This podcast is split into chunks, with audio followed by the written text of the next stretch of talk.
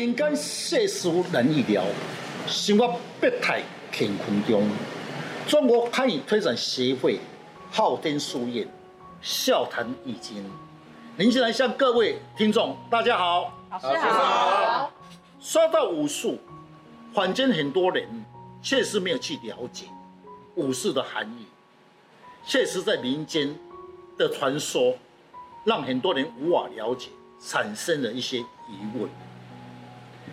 今天很荣幸聘请了本会的理事长潘理事长来到现场，及齐理事长一起来笑谈易经。大家好，好，大家好，齐理事长好。谈到风水啊，这门学问啊，是大家常常花费很多的时间、金钱是最多的，但是又要领悟它，的确真的是很不容易啊。那今天能够在昊天书院平台上啊，我相信老师能够让观众啊更加了解武术它的应用。好，前几天啊跟朋友啊在聊天，聊到风水这方面啊，有人说藏风聚气啊，也有人说风生水起，我听得到最后还是半知半懂的，不知道到底是什么意思。说到风水啊，坊间有很多人说是迷信啊，但是也有很多人很重视啊。对我个人来讲，我对风水也有一些疑问，但是自从我跟老师学习了以后啊，渐渐的对这个风水的它的原理，啊，它事实上是有科学根据的，而且它是顺大自然的规律，配合易经八卦，然后去了解，它它有它的道理在。好，今天的时候要讲风水地理与人类的关系，各位一定要想，风水跟人类有什么关系？确实有很大的关系，风水也可以影响到阳宅就现在住的地方，也就是人息息相关的事情。我们先来举个例子，我们知道以前的原始代的人，怎么样去竹木为巢，也在树上盖个房子，它最主要的用意，那么就是怕野兽来侵犯它。这一段时间的，哎，感觉那树上都是好像湿度很重，嗯，对不对？不是很理想，那么会受到风寒湿度，对人类是没有帮忙。当时的圣人，那发现到大自然的鸟类，选择在洞里面栖息，而洞中的穴可以的避免寒风及潮湿。哦。那老师，这就是所谓的藏风聚气，那就是不是传说中的龙穴啊、龙脉啊等等之类的寓词呢？是。那么呢，以前有人家考古学家讲说说山顶洞人，什么叫山顶洞人？人死后的时候在洞里面，那么有的骨骸是不是会黑色的？有人是红色的。对哦。那么以易经的气来讲。如果是湿度比较黑的，叫做水气比较多。嗯，如果气里面平均，是不是骨骸就会很漂亮？我比个例子，比如我们的冰箱就好了，是不是？冰箱是不是存散的东西？是，保持温度，对，还很新鲜。嗯，如果冰箱的设备没有保持温度，一冷一热，一定是腐坏嘛。对，啊，这个就是我易经所讲，也就是讲气本身的问题。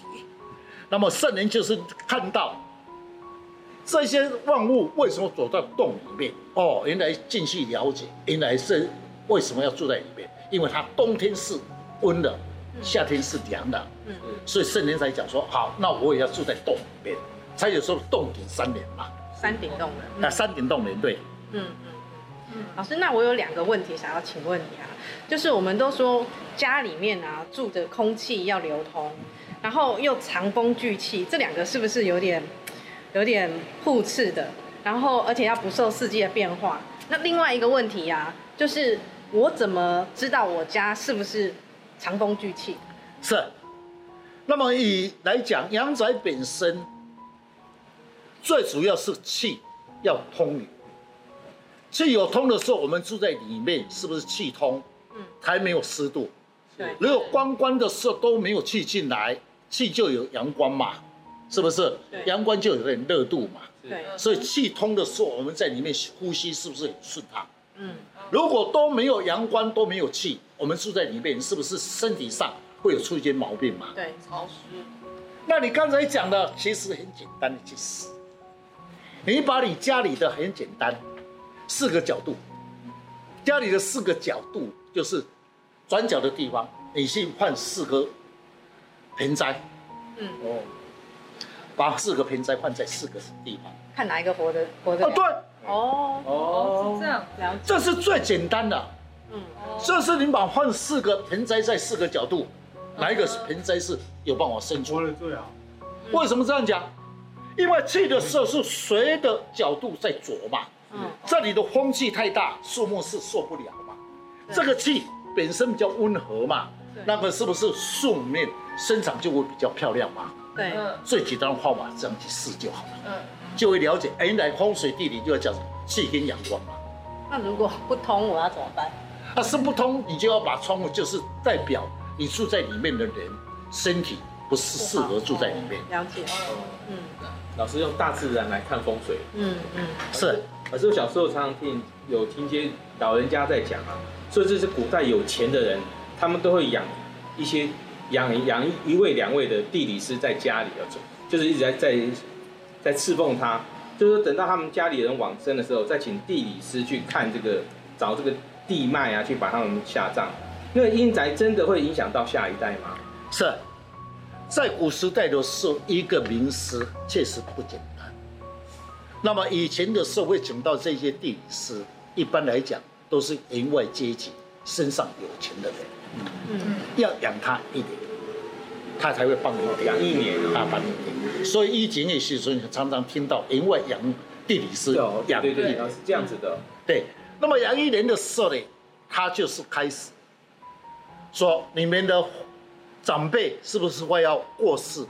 他在一年时间里面开始找地，嗯，那么要找一块地的时候，他开始要把四节，因为他不知道春夏秋冬，去把春夏秋冬的气候跟这个地形有什么变化，由呢节气来判断。那现在人不要了，拿仪器去试一试就好了嘛，所以对。是。啊，所以现在的地理师没饭吃了，以前的地理师可以吃了一点啊。请教一下，那我们常说啊，这些风水啊，都会有一些呃土地公啊，或者是土地佛住在这边，是真的有这么一回事吗？是。那么为什么要讲到这个土地公？以前的名师在点地，那么在好这块地不错，那么点下去，那么请工人在挖土，挖土的时候呢，挖到什么蛇？那么这位名师怎么样讲？啊，我到时了要怎么办？土地公啊，再把你看地呀、哦，为什么？为什么？因为蛇本身，我们先去谈，蛇本身是不是要冬眠三个月？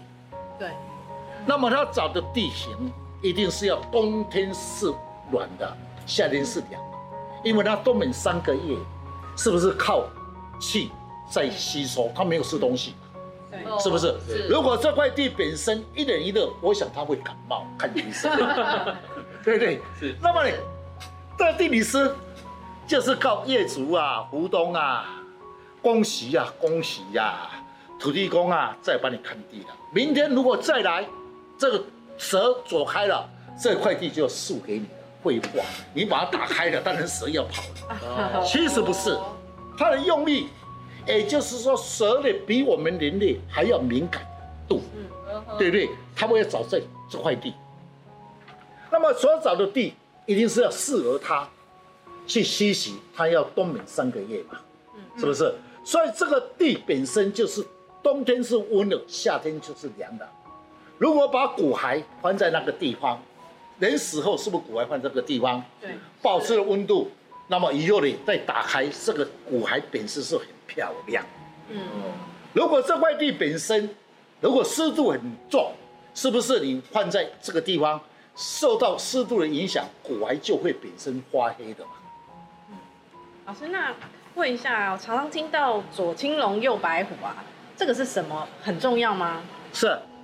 那么听要讲到说左青龙右白虎，确实，我们以人来讲，你们把手拿起来，是不是左边右边？嗯。那么左边那边，你把手这样弯曲，是不是手这边是不是挡风？这边的挡风嘛。对。啊，中气是不是进来嘛？对。所以说，具备要有左青龙右白虎，它的用意就是要什么？要本身就是要藏风，所以呢。在风水学当中称为四象，好，左青龙右白虎，前出界后行，就是要准备的意思，就是有物体挡住了才会长虹而聚气。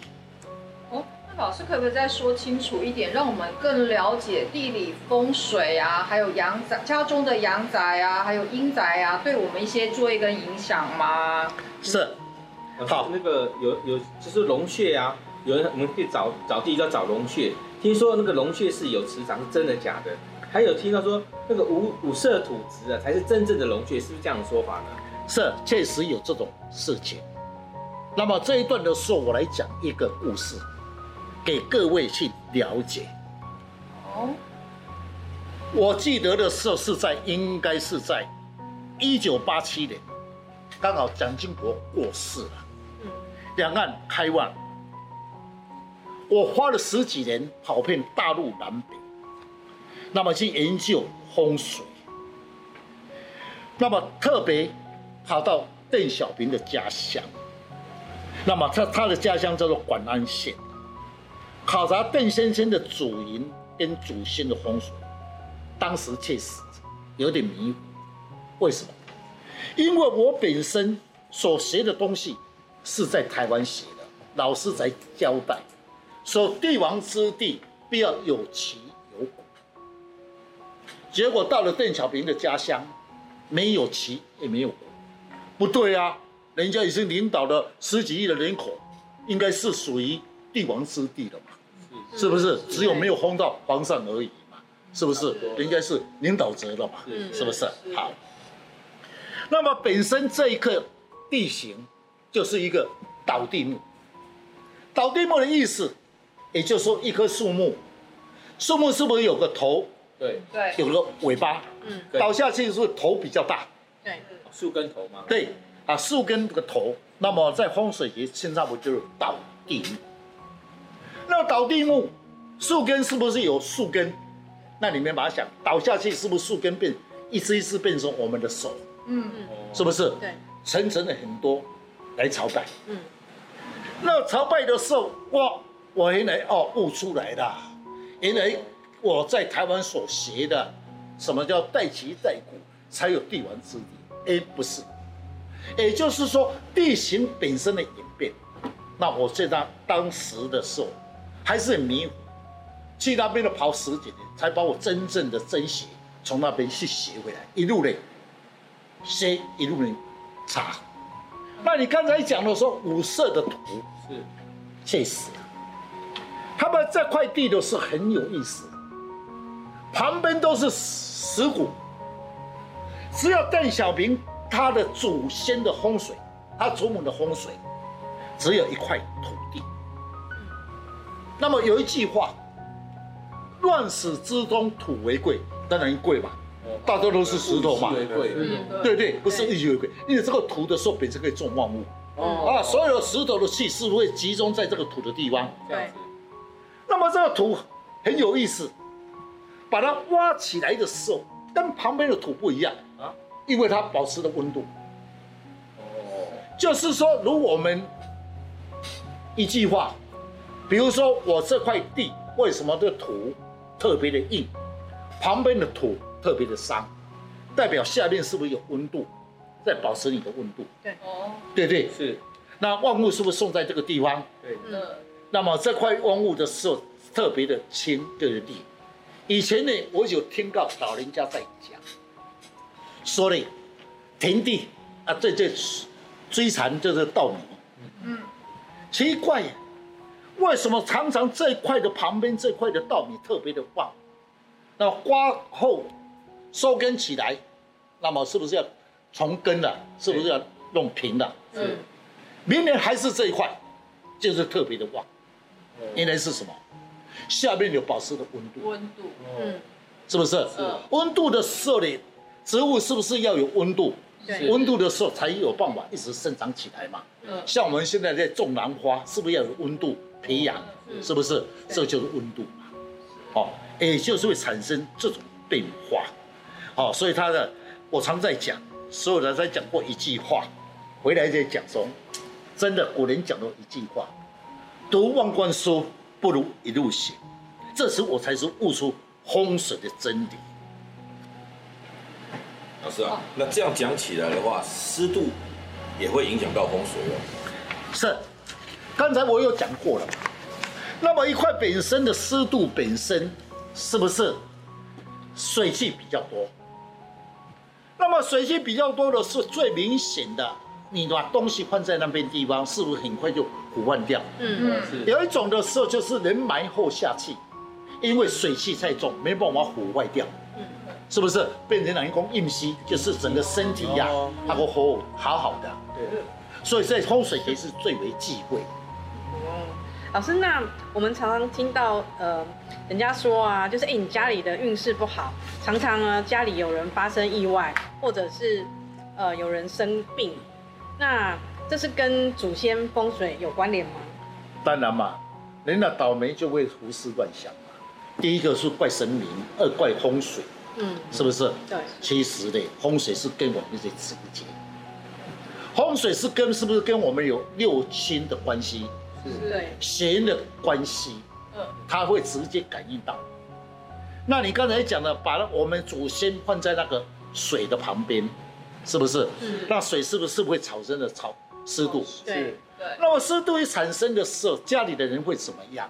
那么就会容易出了一些怪病，就是在医院调查不出来的病，叫做怪病。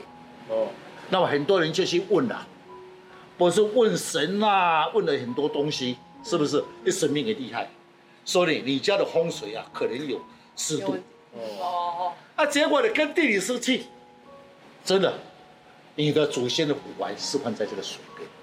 嗯那么水边的射手，它本身尸体没办法腐坏掉，那么它的感应的磁波就会直接找你下面的子孙算账，说你你不该呀、是你害我的啦！你当初的时候为什么不要选择好的地，把我放在那边？我会很忍耐，我忍，我当然找你算账啊，不然我找谁？所以山明水秀是不好的。不是，三明水秀的意思，嗯，他就说这个地方本身，什么叫山明水秀？好，山明水秀印出人才，嗯是不是？古代是不是这样讲？对对对，有没有说说山破人破出人才？没有啊没，有啊，是不是？好，这个山明水秀的意思就是说，那个地方确实万物生产什么东西蛮好的。对不对？以前的形容说山明水秀，说这块地很丰富，那种的食物蛮好的，人呢有换车，嗯那么风景又漂亮，嗯就称为三明水。哦温度湿度都是刚对对刚对对好对对对对，哦，是这样子哦，所以以我的经验来看，确实是如老师所说的一样，此地如果能够长风聚气啊，那人在这个地方，他当然就会感觉到神清气爽。那姑且我们不谈阴宅风水，就来用阳宅而论来讲就好了。你在此地能够长空气息，就让你感受一股非常好的磁场能力。是，是，刚才要讲的，我们排排斥那个风水的阴宅阳宅。嗯，那你们是不是有爬山的经验？有，有啊，爬到一个地方，感觉那个地好像是有换冷气下来，再过来三十步又热起来了。那你们是说天气的问题？不是，是地面的问题。哦，地面到夏天是不是凉的？是，冬天是温的嘛？是，啊，所以刚才李市长讲的嘛，你站在那边是不是感觉心情很轻松？对不对？确实，我到邓小平的家乡，他的祖先的风水，那是七月，很热哦，嗯，很怪。旁边都是石头，应该论理来讲散热不够。那刚讲那是那这块地方是土，在岸边坐的好像在吹冷气，哦，好舒服哦。不要把说后面有坟墓，如果可以在那边睡觉，我真的要不要睡个睡个觉？很累啊，真的。我真的躺在那边睡个觉，你知道吗？那时候陪旁边的学生陪我去说：“老师啊，我们该走了，不要再睡了。欸 ”真的睡下去真的很舒服。嗯。老师啊，那你呢讲了长风聚气，啊，你有那个讲一寡典故哦，我们了解一下。是可以。那么什么叫长风而聚气？让开始来讲。那么以前的很多人修道者啦，还是修炼者，是不是喜欢跑到哪里？跑到山上去，对对对。那么山上去的时候，它受到什么影响？其实跟宗教有关系。民间传说有一句话：观音山佛祖在科拿修炼，是不是在山上修炼？是。那么做了一个大石头，就在那边。嗯。那么呢，影响到最后的人，后代的人在修炼啊，我也学佛祖好了，我要到山上去。修炼了，那么他去修炼，那有人去也是那边修炼，有的人为什么会碰到一些不好的事情？有的人越修炼越厉害，为什么？因为他找这个这块地本身是温度很平均，温度平均，夏天是凉的，冬天是温的。那我们要了解，万物是比我们还敏感，它不会那么笨，它会找什么？找到比较适合的地方。真的。那我在那边坐禅，坐起来你看，这些万物都不会咬我，当然不咬你啊，因为天气温和、舒服，它不不会发脾气。嗯。哦是不是？如果呢，你那边一冷一热，你动一下。这些蛇不咬你，我才怪，是不是？它容易发脾气，暴躁，爆发嘛，是是不是？第二，他就开始开始关，所以圣人很厉害，他就关树木，树木本身告诉你，嗯，你相信不相信？怎么看呢？树木本身如果是直的，代表风气是不是很平均？所以它长得就往上长，对不对？不会歪七扭八。树木对，你刚才讲树木歪来歪去，代表风吹来吹去。你那边坐禅是不是容易感冒？对，是，对，是不是？是。所以他就说，树木本身告诉我何方有龙穴。所以以前的圣人真是厉害，他不是说什么叫龙蟹，但人家从讲龙穴嘛，红包还会大。其实讲白一点。就是要藏龙而聚气。嗯，那么地本身也是温暖的，夏天是凉的，冬天是温的，加上石头本身，石头本身它又有温，硬的石头，你水把它倒下去，大理石是不是水没办法进进去？进不去，对对对。如果石头本身有毛细孔，你水下去是不是马上吸进去？对，一样的道理，人家去找的就是找那个毛细孔的石头。坐那边坐禅，下面是不是温度上来，跟那石头的温度配合起来？嗯，哦，越做是不是精神越好？越好，对。这很多人不会去了解，说佛祖呢，找大石头在那边坐禅，那很多人呢又跑到石头上面去，找了越大的石头，好像大理石。越做的是，我们坐禅是不是气往后面开始往上升过来，气不通？不要做了，越做你是腰酸背痛，事都越重，哦，是不是？没有去了解，原来哦，原来是这样。这个就是本身很奥妙的事情。那么在这边坐禅的人，是不是出来的时候，你看脸色红红的，万物都是很听他的话。哎呀，你真是修得好啊！你看万物都服你，如神仙呐。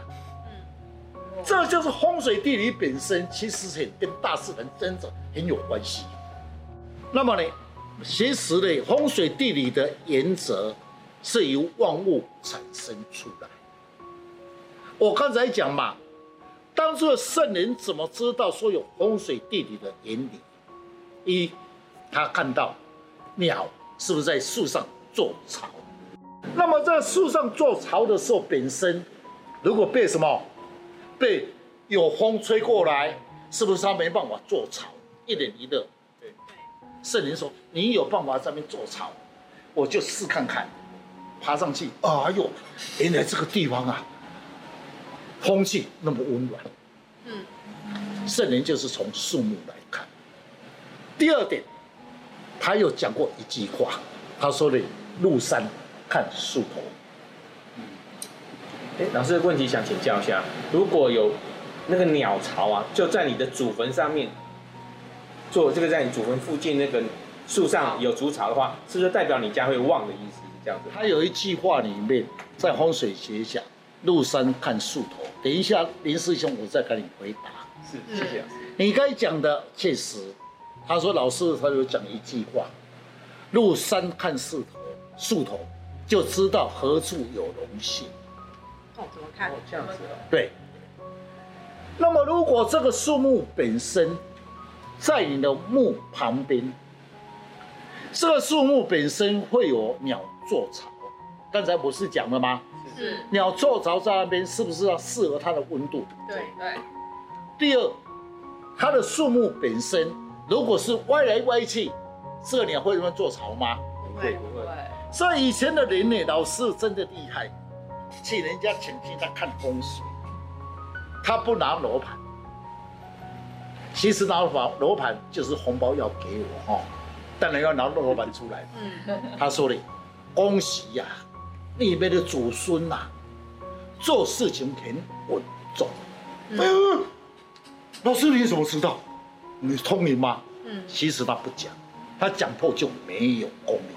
没有树，对对对对，那么是什么？树木告诉他，树木本身的生长还有鸟稳重，气温稳动，地形稳动，是不是下面的子女做事情就稳重？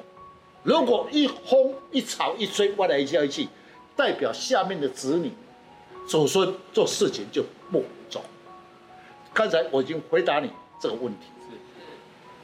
刚才我们这个齐女士所讲的“入山看树头”，他有一句名言：“一水二木三鸟四头五行，一水二石三木四土五行定吉凶。”他是怎么样的去看这些原理？他说：“树告诉他，树木本身的根，如果是树根比较浅。”代表下面的石头就比较多，嗯，下扎没有办法扎根。对。第二，如果树的本身的根比较深，嗯，下面的土比较多。老师很厉害嘞，他不用仪器呢，叶子啊挖下去，及时的是会见到土，嗯，真的叫老师的交代一娃，真的即使就是土。不是通灵啦，因为树木告诉他了，树根比较深，土就比较多嘛，是是不是？对，所以它的本身就是利用大自然本身，来判断这个风水好坏。所以以前的人这些真理都不讲，当然我也不讲，这是我红包，这是我的赚，我的赚钱的工具，赚钱的工具呀，所以会产生大家对风水有些疑问。如果大家听我这样讲，你就了解原来这个风水本身是蛮科学的理论。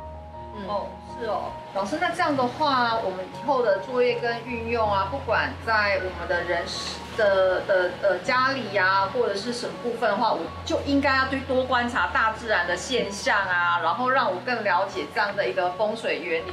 然后我我想我后面的作业跟运用应该是可以更。舒服、更顺畅的在过这些日子才对吧？是，那么这样这样讲是对。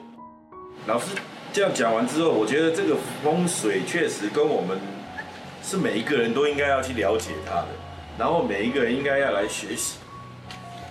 老师事实上是，我们都知道老师对风水是有深入的研究探讨。有机会的话，大家应该要跟多老师多请教，然后多来跟老师请问一些问题。是可以，但是你们呢，不要跟我学，先去了解大自然，对你才有帮忙。嗯，我主要的用意就是希望听众能了解风水的真理。是，刚才你讲的应用，对，前面那个小姐也讲，也就是说，如果换了瓶颈，换在四个地方，是，现在的设施都市里面是不是 IC 结构？对呀，是不是看不到树木？对。那以前的房子本身是不是四周围都会种些树木？对，那么这个老师真正厉害，他想看旁边的树木，看完后就断说这一家好不好？嗯，什么告诉他？他不讲，我通灵，其实不是通灵，是我告诉他，如果这一家的四周的树木还是竹子是歪来歪去，代表什么？啊，风大。对，风大的是不是影响到我们人的智慧思想？嗯，你就会想到说，风吹你，你头就会转，是不是？是是是，那你看到这个风气是不是很温和？是，哦，吹起来心情好轻松。对，嗯，那么叫长风而聚气，也就是要把这个气很平均，所以才用树木围起来。树木要做什么用？要围四周的风气，哦，产生气流是不是平均？嗯，是，那我们住在里面，是不是感觉很清爽？对，人就有智慧，就不能发脾气。刚才我讲了嘛，对仙人道士是不是到山上去修炼？对，是不是？他要找个地，是不是应该要有长风而进行？对嗯所以我们了解这种道理本身，就是可以平常用在我们的生活，是不是？如果调我们的气流，对我们的帮忙。所以阳宅学里面就是重视在气跟气流的变化，对我们人有帮忙。哦，老师这样的话，我以后在办公室啊，我就故意摆一个好的位置，不要让那个冷气一直吹着我啊，然后让我情绪暴躁啊，这是一个很好的一个运用哦。你可以在你办公室放四棵树啊，去找哪边比较好，就跟哪边，以后就选那个位置就好。那我要跟老板先沟通一下。嗯，老师讲的真好，读万卷书不如听老师老师一言，然后让我更加了解地理风水的原理。谢谢老师。是，确实的。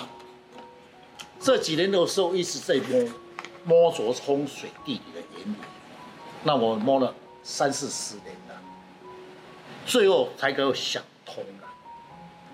哦，要读这风水地理，确实不是啊。第一，你要有体力，要去爬山，嗯，是不是？是太阳下，你怕晒，那你就不要去，是不是？老师会晒那么黑，跟地理有关系吗？其实不是的，我本身就黑的。啊，第二呢，